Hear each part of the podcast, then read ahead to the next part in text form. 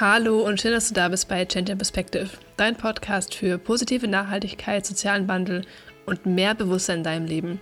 Hier steht vor allem der Faktor Mensch im Zentrum. Mein Name ist Katrin David und heute geht es um Bienenschutz und Artenvielfalt im Amazonas. Ich habe heute die Anna Rosa im Gespräch und das ist die Gründerin von Mellybees. Mellybees ist eine gemeinnützige Organisation und sie arbeiten seit 2020 daran, Artenvielfalt im Amazonas zu schützen. Und sie haben generell, fangen wir mal so an, drei Bereiche, mit denen sie vor allem das möglich machen wollen. Und zwar wollen sie lokale Gemeinschaften stärken durch Workshops, Wissen vermitteln und Geschichten teilen. Dann als zweite Säule regenerative Aktivitäten, so der Hauptbereich, mit dem sie Mensch und Umwelt schützen wollen, durch Native, also native Imkerei mit den Meliponi Bees. Mm. Und das ist so ein bisschen der Hauptpunkt, über den wir auch gleich im Gespräch sprechen und auch beispielsweise Agroforstwirtschaft. Und als dritte Säule die Bildungsarbeit in Deutschland, wo sie Infos aus Brasilien und dem Amazonasgebiet teilen und entsprechend auch Veranstaltungen unterstützen in Brasilien, aber eben auch Europa. Anna ist in Brasilien geboren, im Norden Brasiliens, aufgewachsen, aber auch im Amazonasgebiet. Und deswegen hat sie da einen sehr spannenden Blickwinkel und teilt im Gespräch super spannende Insights rund um das Thema Artenvielfalt und Brasilien. Nach unserem Gespräch kommt noch ein Statement von Johannes von den Stadtbienen, der nochmal so ein bisschen die Perspektive aus Deutschland heraus beleuchtet und so ein bisschen die Verbindung herstellen kann zu dem Punkt, wie können wir Artenvielfalt sichern und aber auch eine nachhaltige Entwicklung möglich machen. Ich wünsche dir sehr viel Spaß mit den beiden Gesprächen und dass du ganz viel daraus mitnimmst.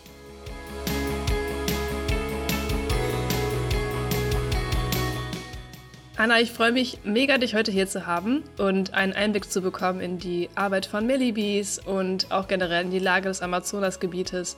Und ähm, freue mich sehr und willkommen im Podcast. Vielen, vielen Dank. Das ist für mich sehr äh, eine neue Erfahrung, weil ich, äh, ich habe schon einen Podcast gehabt und viele Leute auf Portugiesisch äh, geinterviewt und äh, ja, und das auf auf Deutsch auch so machen. Ich, ich bin neugierig, über wie wir das funktioniert. ich denke, ich denke es, es klappt. Es wird aber irgendwie wird es klappen. Ja, auf jeden Fall. Auf jeden Fall. Vielen, vielen Dank für die Einladung. Es ist eine Ehre, hier zu sein.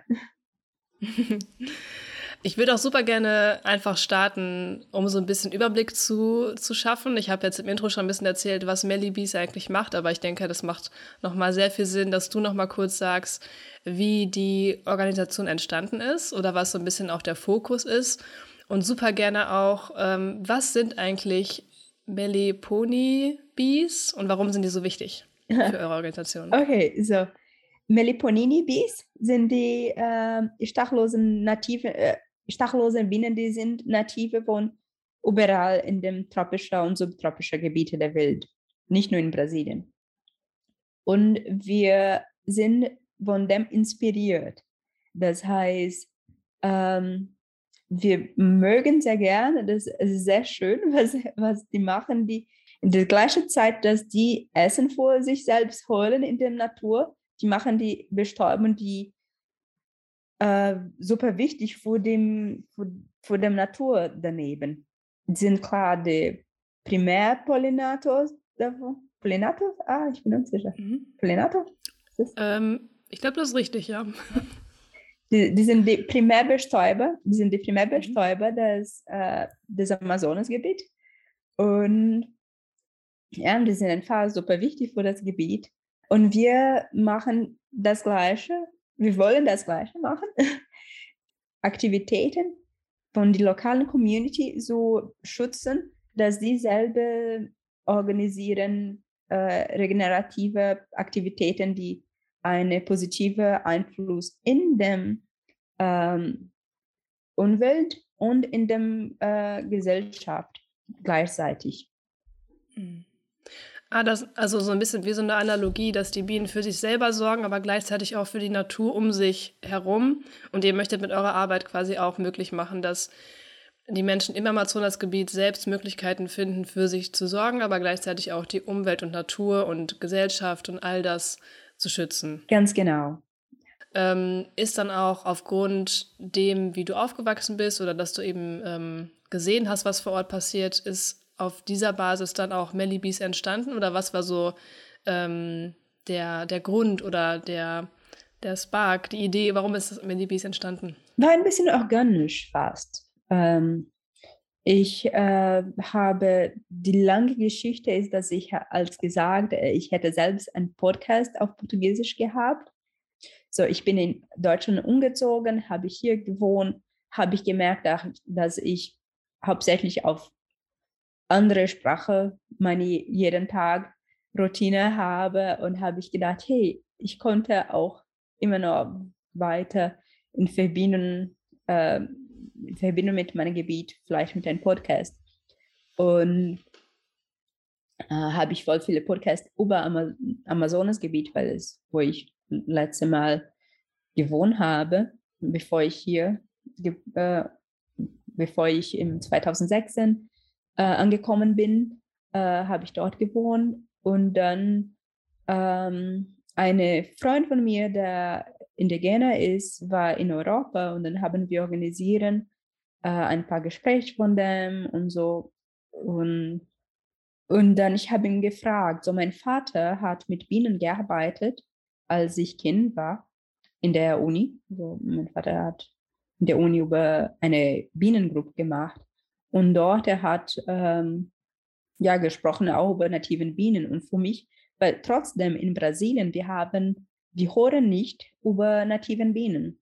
Es ist nicht etwas neu, so dass Leute sind überrascht, dass es gibt Bienen, die sind stachlosen. Es gibt voll viele, ja, sogar in Brasilien, die das nicht wussten.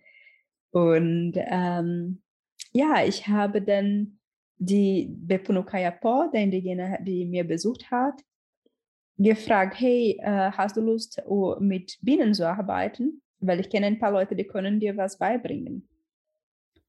Äh, und dann haben wir eine äh, Crowdfunding organisiert. Danach hat er mir ein Bild gezeigt und gesagt, ja, sind, wir sind alle davor. Und alle, äh, ja, eine große Gruppe von seinem äh, seine, ähm, Dorf, indigener Dorf. Äh, und dann das haben wir gemacht und, und dann danach diese erste erfahren, waren mehr und mehr Leute angekommen. Meine Mutter ist Lehrerin und die war in einem Tag, die war in einer indigenen Schule und äh, hat die, äh, die, dort, die, die Frau dort erzählt über was wir gemacht haben. Tushachi. Und Tushachi fragt mir, ja, wann macht ihr auch sowas Gleiches bei uns? Und so haben wir gemacht. So letztes, Ende letztes Jahr war die erste Veranstaltung bei dem. Und ja, das ist mehr oder weniger die Idee, dass äh, die Leute sind zu uns angekommen und sind auch Studenten, die, die ich will nicht mit dem äh, Großlandbesitzer weiterarbeiten. Ich will auch, so, weil wir müssen auch verstehen, dass die Leute dort suchen auch äh, Arbeitsmöglichkeiten, die nicht unbedingt mit Entwaldung zu tun hat. Und die sind nicht so häufig dort. Da hast du schon einen voll spannenden Zusammenhang ähm, auch gerade genannt mit, dass die Menschen vor Ort eben auch Möglichkeiten suchen, um arbeiten zu können, aber gleichzeitig auch andere Möglichkeiten eben suchen und nicht mit der ähm, Rodung des Regenwaldes zu tun haben möchten. Ich würde auch voll gerne noch mal einen Schritt zurückgehen und ich habe bei dir gelesen oder bei Melibis gelesen, dass die Region, in der ihr arbeitet, Arc of Deforestation genannt wird. Warum wird die Region so genannt? Oder ist es dort dann besonders schlimm mit der, mit der Rodung des Regenwaldes? Ja, die Entwaldungsburg ne, äh, ist so, weil in die Jahrzehnte, so die Rodung des Amazonasgebietes ist nicht etwas neu. Äh, es ist hauptsächlich so die, Let so die letzten 50 Jahre ungefähr. Ähm, und ich kann sagen schon, ich erinnere mich, dass als ich das erste Mal ein Google Maps gesehen habe, war mehr oder weniger diese Gebiete ein bisschen grau und, da, und da, danach war voll grün wieder. Und heutzutage sind grün nur die indigenen Gebiete dort. Und ähm, dann man muss ein voll langes historisches äh, Hintergrund geben äh, über warum ist so passiert, weil fängt man an mit äh, mit brasilianischer äh, Diktatur. Vorher war auch die Gummibaum. Das heißt, es immer über die ökonomische Zusammenhang, was ist, was ist, ähm, was ist dort zu finden. Die Minen, das äh, die Gold, die dort zu finden war. So, es gibt mehrere ökonomische Zyklus, die dort angefangen sind. Ähm, und man muss auch äh, klar haben, dass in, der, in dieser Zusammenhang waren auch ähm, moderne Sklavenarbeit zu finden. Das heißt, wir sagen immer, dass die, äh, ja, die Gewalt gegen die Umwelt ist in Zusammenhang mit dem Gewalt gegen die Menschenrechte. Und nicht nur so auch und stärkt von den lokal Indigenen, aber auch von den Migranten, die sind dort angekommen. Ähm, weil wir haben so zwei ganz unterschiedliche Migranten, die dort angekommen sind. Die, die südbrasilianische, die äh, stärker deutsche Einfluss zum Beispiel haben und die arme Nord, hauptsächlich von Nordosten Brasiliens, die sind angekommen ohne Arbeit und die suchen Möglichkeit, die am Ende ähm, nicht angekommen sind, sonst dass die in eine kolon kolonialische Struktur und mit starker Sklavenarbeit hier angekommen sind. Und ich mag sehr gerne, ich habe sogar gerade schreibe ich einen kleinen Text über den Film äh, von Purese. Purese war eine Frau, die, die, genau das mehr oder weniger erlebt, vor ihr Sohn zu finden. Äh, hat die eine Stadt in Nordosten gelassen und die Sohn eine, ähm, eine Großlandbesitzer, die Sklaven äh, zu finden, wo Sklaven zu finden waren, ja, diese lange Geschichte und hat eine stark, ja, das ist mehr oder weniger die Struktur über wie ist die Amazonasgebiet ähm, weggegangen am Ende mm. und kleiner ja. und kleiner gegangen. Man vergisst manchmal, dass die Amazonasgebiet fängt schon in, in Nordosten, in Maranhão an. Äh, mm. Und man muss sich damit äh, bewusst sein, sogar in Brasilien, ähm, dass ja, das ist alles mhm. verbunden. Ja, ja. Und ähm, übrigens, den Film können wir auf jeden Fall auch nochmal verlinken, dass Leute da nochmal nachschauen können. Das ähm, hört sich auf jeden Fall sehr spannend an. Und wie ist denn aktuell die Situation im Amazonasgebiet? Du hast gerade gesagt, es geht schon 50 Jahre zurück und soweit ich gehört hatte, ist es in den letzten Jahren aber mehr geworden. Jedenfalls war die Berichterstattung so, dass es quasi immer mehr Abholzung gab und die Auswirkungen auf die Menschen vor Ort auch extremer waren. Ähm, wie ist da deine Einschätzung? Ja, man, äh, man hat schon davon gehört, dass wir haben eine Präsident, die nicht genau ja, geholfen hat. Ich sehe, seit ich, ähm, seit ich mich als bewusst erkenne, so es ist besser und besser geworden in dem Amazonasgebiet. Weniger Ermordung, weniger sogar Entwaldung bis zu einem Punkt. Und dann kommt eine, eine Präsident, die einfach uns 30 Jahre zurückbringt ähm, und in eine alte Situation wiederbringt. Es ist nicht, dass äh, es etwas Neues es ist nur, dass seit, äh, seit 40 Jahren haben wir die Menschheit voll viel gelernt und der Präsident äh, will das nicht erkennen die wir was gelernt haben, sonst will er ein bisschen zurück. Und ein bisschen oder viel zurück. Und geben wir für diese alte Situation, die, die voll stärker mit Entwaldung und, und in der Frage von den Menschenrechten von den Lokalvölkern, ähm, ja, Gemeinde fragwürdig ist. Mhm. Und ähm, ich hatte gelesen, also dass 2021 das gewalttätigste Jahr im brasilianischen Amazonasgebiet war. Und hat das mit dem, hängt das mit dem zusammen, was du gerade gesagt hast, eben, dass genau das, dass Gewalt gestiegen ist, äh, Verletzung der Menschenrechte, äh, Landgrabbing, diese ganzen Dinge sind mehr geworden. Ähm, und das ist dann dieser Konflikt, den du gerade genannt hast, zwischen wirtschaftlichen Interessen und den Interessen der Menschen vor Ort. Ähm, würdest du sagen, das ist quasi der Hauptkonflikt? Und warum ist es dann, warum ist es für Umweltaktivisten auch so super gefährlich, da irgendwie aktiv zu werden?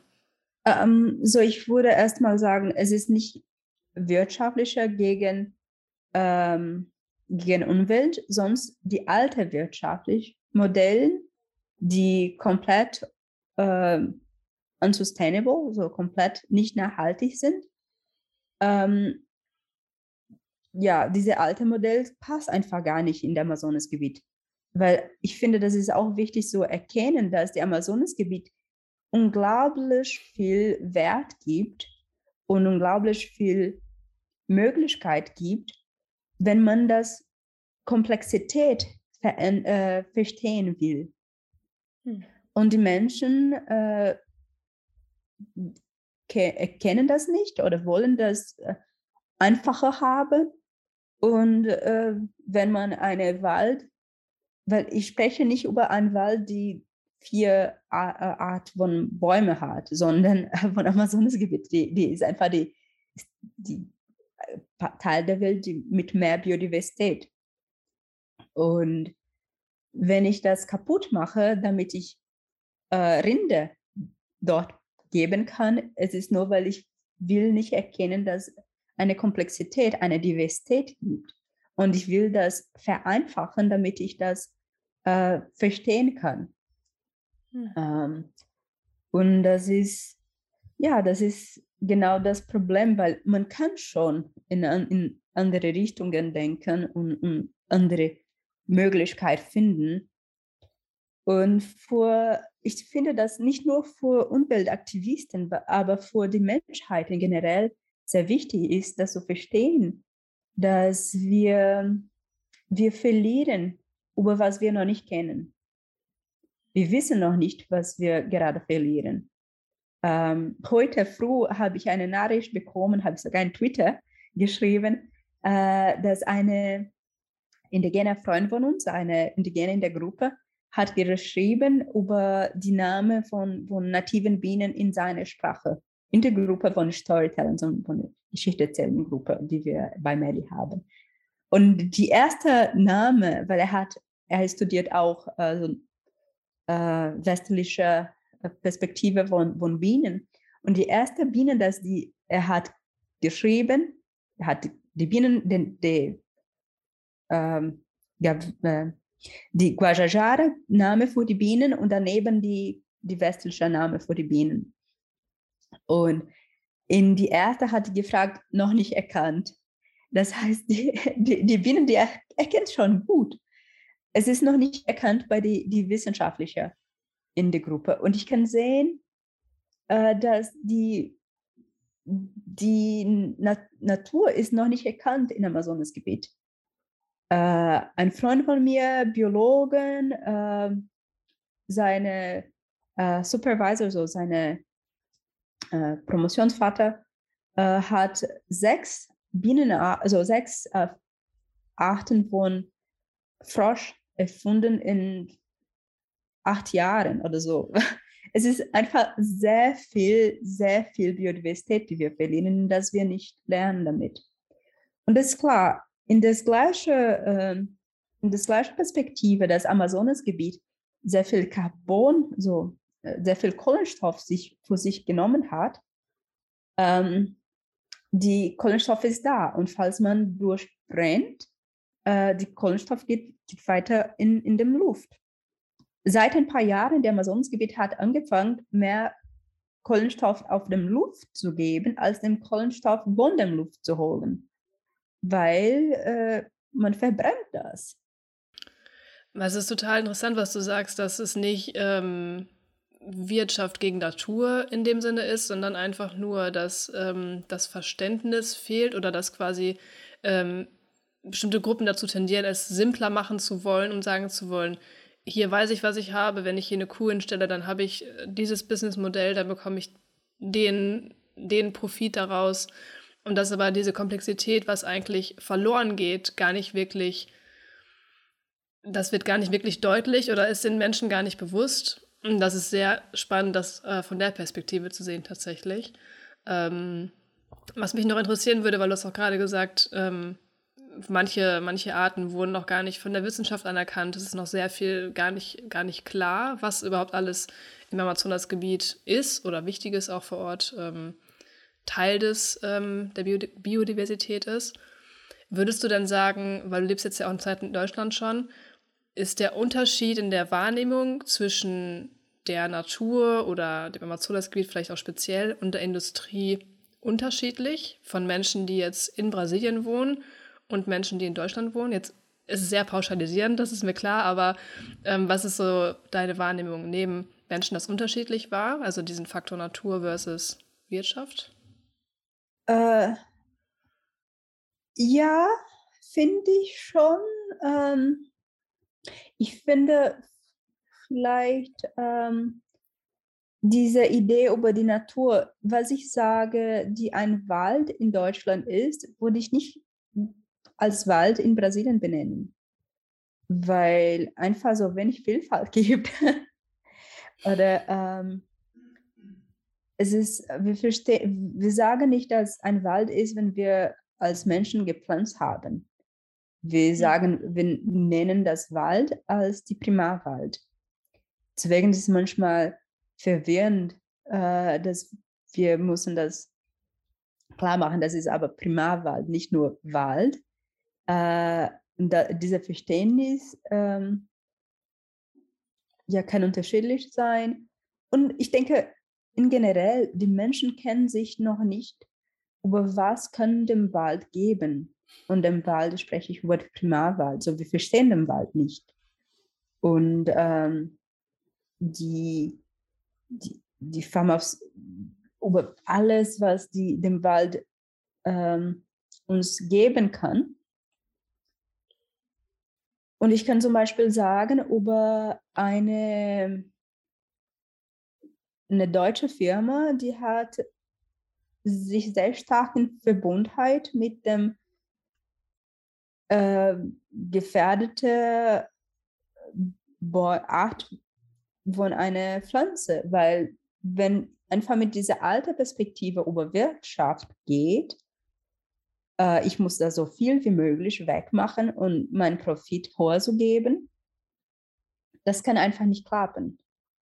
Wenn wir die Natur selbst nicht respektieren, wird das nicht klappen.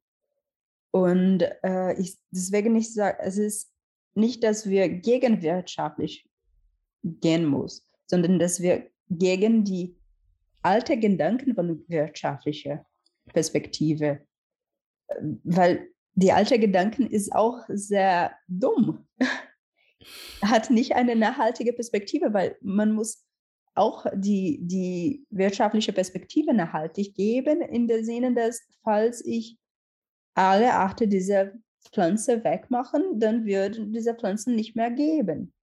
Hm. Und ähm, das ist einfach komplett traurig, aber einfach komplett Idiot. Also es ist einfach die, die, die Basisgedanken, die nicht klappen kann.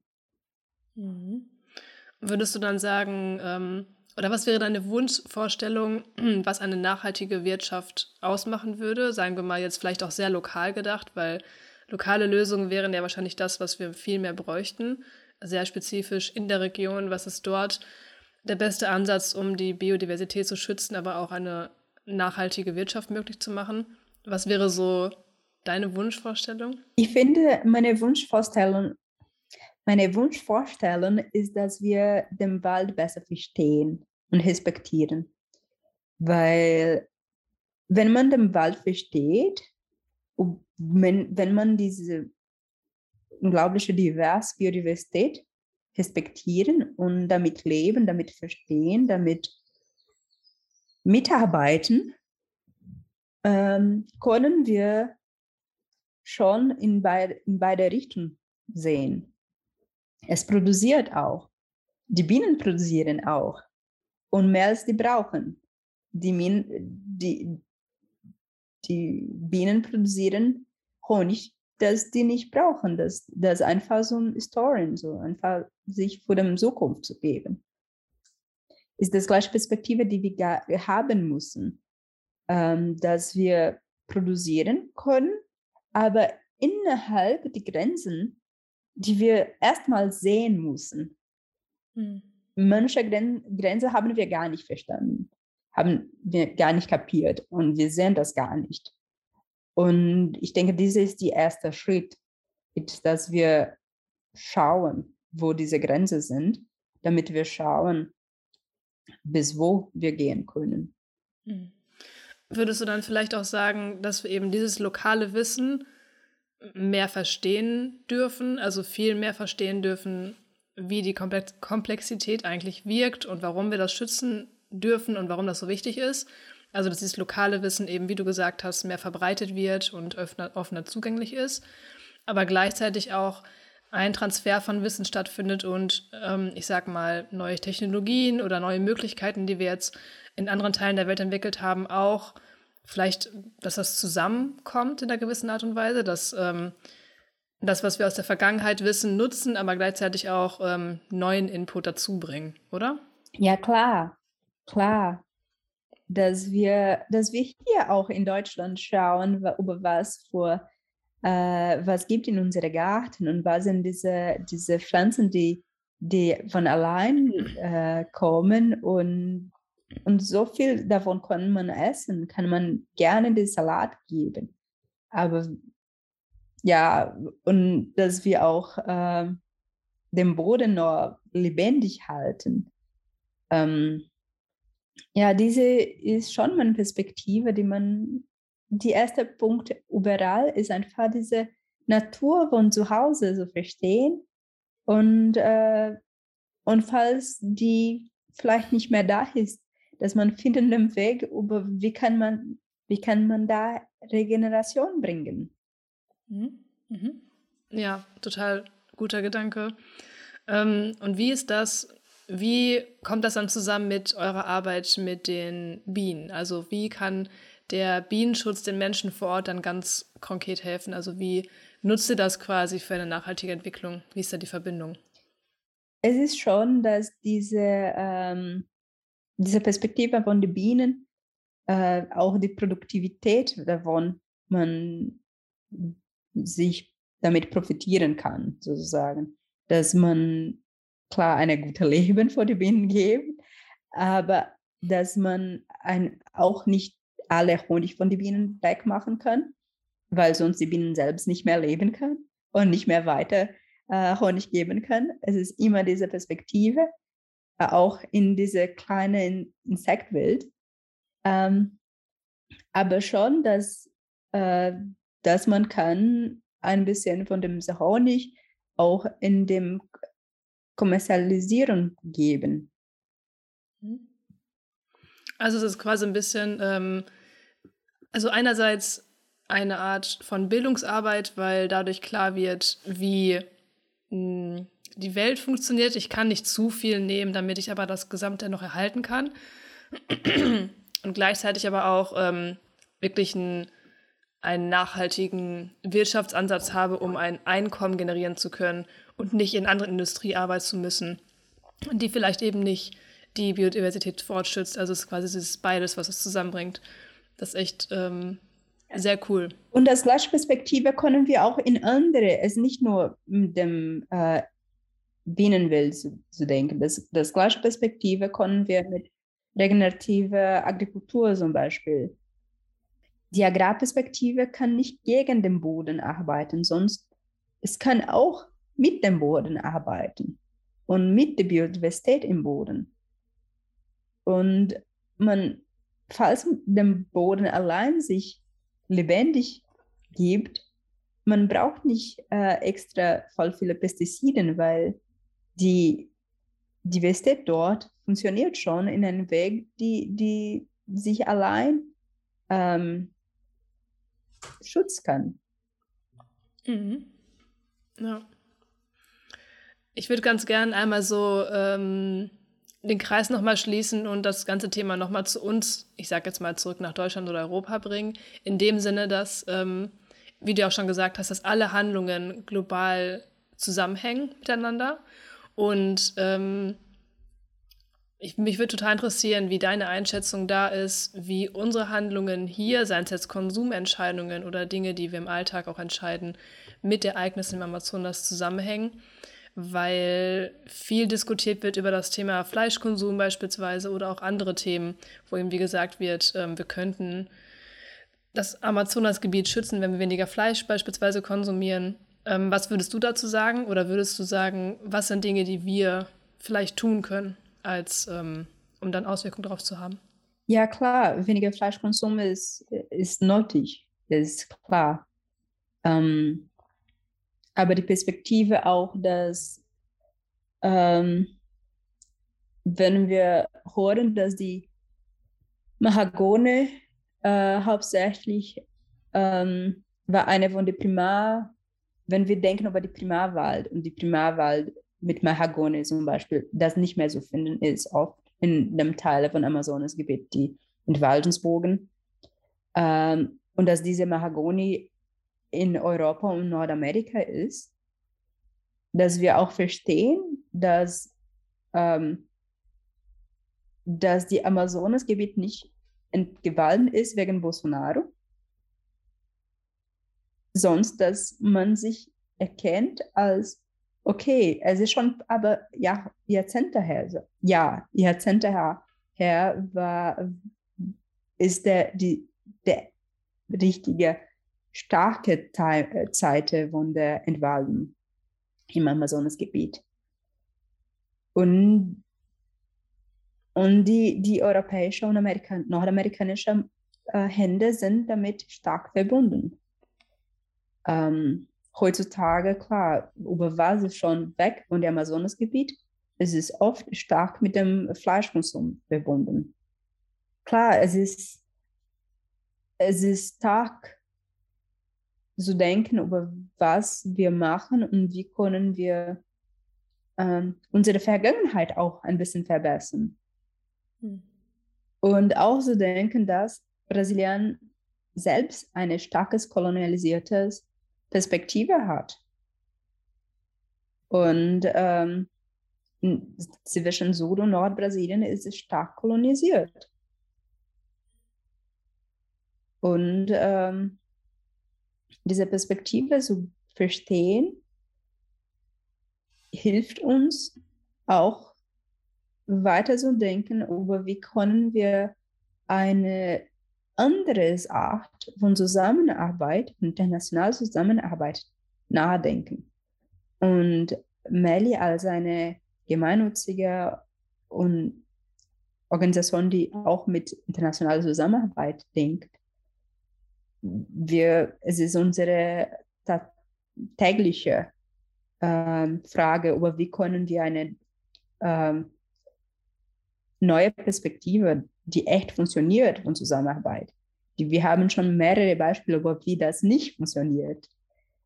Und, äh, und in dieser Welt, die wir voll verbunden sind, die wir schon über andere Gebiete uns Fall besser informieren können, aber auch nicht nur informieren können, äh, sein können, aber auch dem Leute von dort hören.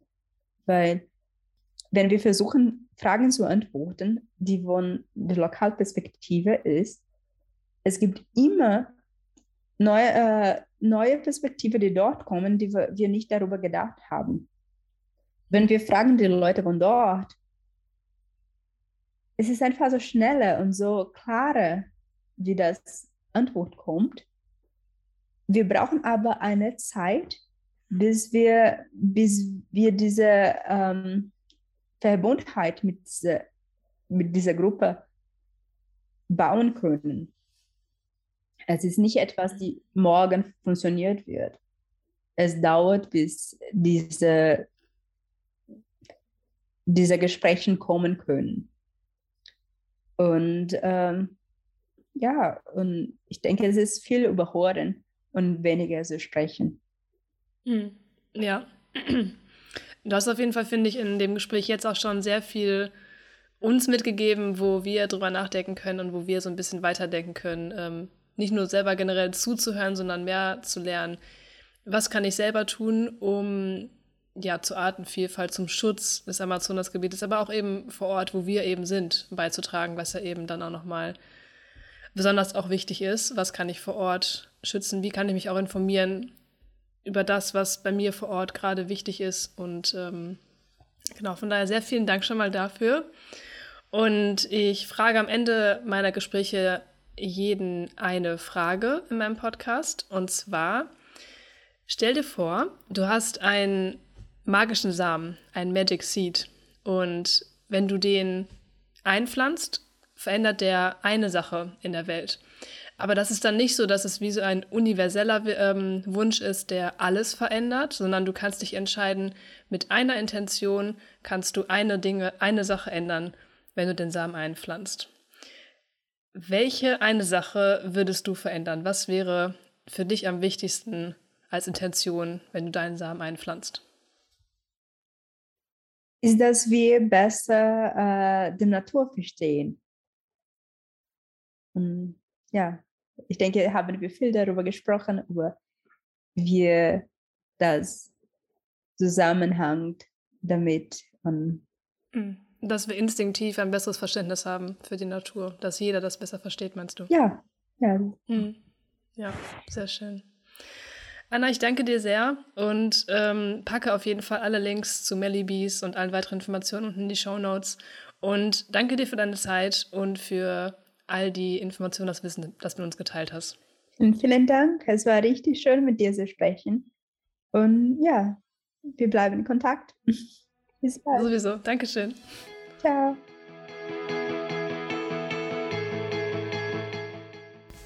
Um das Ganze jetzt hier einmal noch in Perspektive zu rücken, habe ich den Johannes bei mir von den Stadtbienen. Und das ist nämlich ein Verein, der sich für Bienenvielfalt und gesunde Ökosysteme in Deutschland einsetzt, mit Bildungsangeboten, Imkerkursen und Unternehmenskooperationen.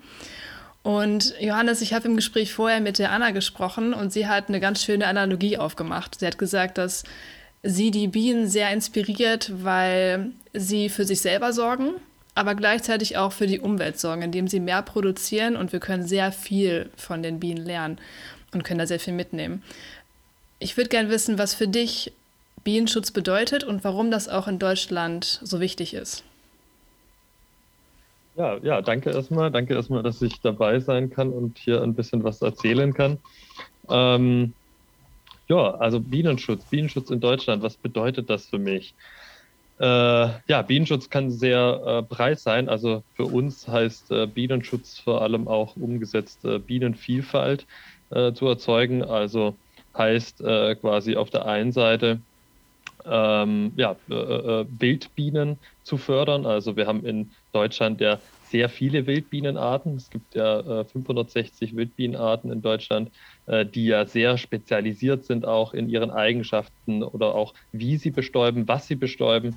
Ähm, das ist auf jeden Fall auf der einen Seite, sage ich mal, äh, einer der, äh, ja, das, das, das beschreibt Bienenschutz sehr gut, weil wir hier auch quasi sehr, sehr viele Wildbienenarten haben, die auf der roten Liste stehen und dadurch nicht nur die Wildbienen verschwinden, sondern auch die spezifischen Pflanzen, die sie bestäuben. Weil wir hier haben wir oft eine sehr oft eine sehr enge Kombination zwischen der Wildbiene und der Pflanze, also so ein genanntes Schlüssel-Schloss-Prinzip.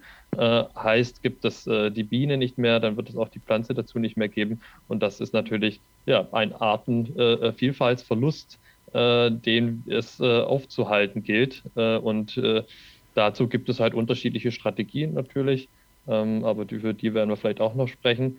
Und ja, Bienenschutz ist aber nicht nur Wildbienen, Bienenschutz heißt auch äh, mit der Honigbiene quasi, äh, ja, äh, sage ich mal, äh, Lösungen zu finden für die Honigbiene. Ähm, das ist ja, äh, sage ich mal, in perspektivisch äh, war das immer auch zeitweise äh, ja, ist, oder ist es aktuell immer noch sehr schwierig. Äh, durch das, dass die Honigbiene ein landwirtschaftliches Nutztier ist auf der einen Seite, aber auch auf der anderen Seite ein wildlebendes ähm, Waldinsekt ist, was aber aktuell nicht mehr leider im Wald so vorhanden ist. Mhm. Das heißt also, es gibt 560 verschiedene Wildbienenarten und die Honigbiene ist dann eine Art oder es gibt verschiedene Honigbienen? Nein? Erklär das gerne. Also, also die Honigbiene, ja, das ist ein bisschen quasi, genau. also die, die, die Honig, der große Unterschied ist quasi, dass die, äh, die Honigbiene ist ja, äh, lebt ja als, äh, wie man so schön sagt, als Superorganismus, also als so, sozialer Staat. Ähm, die Wildbienen, die sind sehr oft äh, quasi Solitärbienen, äh, äh, also heißt, die sind eher in kleineren Populationen, beziehungsweise auch oft ganz, ganz alleine, das hört sich jetzt ein bisschen traurig an, aber alleine unterwegs. Und äh, die Honigbiene, dieses quasi äh, gehört jetzt nicht zu diesen 560 Wildbienenarten. Äh, die ist quasi eine Honigbiene, die ja, diesen Staat bildet, zu dem also zu Hochzeiten ja quasi 40.000 äh, Bienen gehören. Also das ist wirklich im Sommer quasi besteht ein Volk aus 40.000 Individuen. Ähm, und äh, diese Honigbiene wurde halt irgendwann sehr stark dafür eingesetzt, um halt effektiv zu bestäuben, weil sie ein sehr effektiver Bestäuber ist. Und sie wurde vor allem halt dadurch landwirtschaftlich sehr effektiv quasi eingesetzt, auch in der Honigproduktion etc., äh, was irgendwann zu der Situation geführt hat, dass die Honigbiene irgendwann abhängig wurde von der menschlichen Betreuung. Also ein Fakt, der sich aktuell quasi abzeichnet, der, der heißt, äh, Honigbienenvölker ähm, sind nicht mehr alleine überlebensfähig. Äh, und das ist wirklich schon ein sehr drastischer Fakt. Also heißt, die Honigbienenvölker, die ich draußen sehe, also die Menschen, die an diesen Boxen stehen, sage ich jetzt mal so ganz profan, ähm, da leben Honigbienenvölker drin natürlich, aber diese Honigbienenvölker sind an sich nicht selber mehr überlebensfähig, sondern sie benötigen den Menschen, der quasi diese Völker betreut, behandelt. Äh, und äh, an, oh, ja, das ist quasi dieser Fakt. Äh, und das gilt jetzt quasi perspektivisch zu fördern, dass es wieder autonom lebende Honigbienenvölker gibt. Weil die Honigbienen haben eigentlich im Wald gelebt haben autonom gelebt, war ein wildlebendes Insekt, äh, äh, brauchte kein Mensch quasi, ähm, um zu überleben. Und äh, das ist aktuell nicht mehr die Situation. Und, mhm. und wir versuchen quasi gerade auch mit einem Projekt, was wir machen, ähm, perspektivisch genau diesen Zustand wiederherzustellen, dass es wieder wildlebende Honigbienenvölker gibt. Mhm. Spannend. Und du hast gerade am Anfang auch schon gesagt, dass einige Arten von Wild, Wildbienen so ähm, auf der roten Liste sind. Kannst mhm. du, gibt es da einen aktuellen Stand? Also wo stehen wir? Kann, kann, man das so sagen, wo wir aktuell stehen mit hinsichtlich Bienenschutz in Deutschland? Ja, wo stehen wir mit Bienenschutz in Deutschland? Ich glaube, ähm, ja, an sich ist es ein bisschen äh, treu. Es gibt, glaube ich, eher einen äh, immer noch anhaltenden Negativtrend. Ähm, ich glaube, das hat jetzt nicht nur der Wildbienen äh, bzw. allgemein Bienenschutz quasi das Problem, sondern äh, es auch viele andere Kategorien, glaube ich, äh, allgemein natürlich Artenvielfalt im Generellen ist immer noch auf dem absteigenden Ast. Äh, so sieht das auch bei den Wildbienen aus. Es gibt äh, Ambitionen und es gibt tolle Projekte, ähm, aber wir haben halt nun mal immer noch das Problem, dass immer mehr Flächen versiegelt werden. Das ist auf jeden Fall ein ganz, ganz großes Problem. Wir haben immer noch eine starke äh, Mo Monokulturstruktur, also unsere äh, äh, intensive Landwirtschaft äh, basiert immer noch sehr stark darauf, dass äh, große Monokulturflächen quasi bewirtschaftet werden. Und äh, wir bräuchten hier eigentlich eine Förderung eher kleinerer Strukturen wieder, also kleinbäuerlicher Strukturen auch, die natürlich bestenfalls auch in, auf kleineren Flächen mehr Diversität darstellen. Also faktisch, ne, wir haben ja quasi äh, angefangen als, äh, oder sind ja immer noch quasi äh, Stadtbienen und haben auch quasi unseren Ursprung im städtischen Raum, wo wir auch immer noch äh, sehr äh, am aktivsten sind. Und äh, die Stadt ist ja sei, von der Diversität her und von ihrem Blütenangebot reicher als das Land. Und das beschreibt, glaube ich, schon sehr, sehr viel, in welcher Situation wir leben. Also jeder würde intuitiv denken, die äh, Bienen leben äh, natürlich auf dem Land am besten, weil ja, die Stadt ist doch menschengemacht. Ne?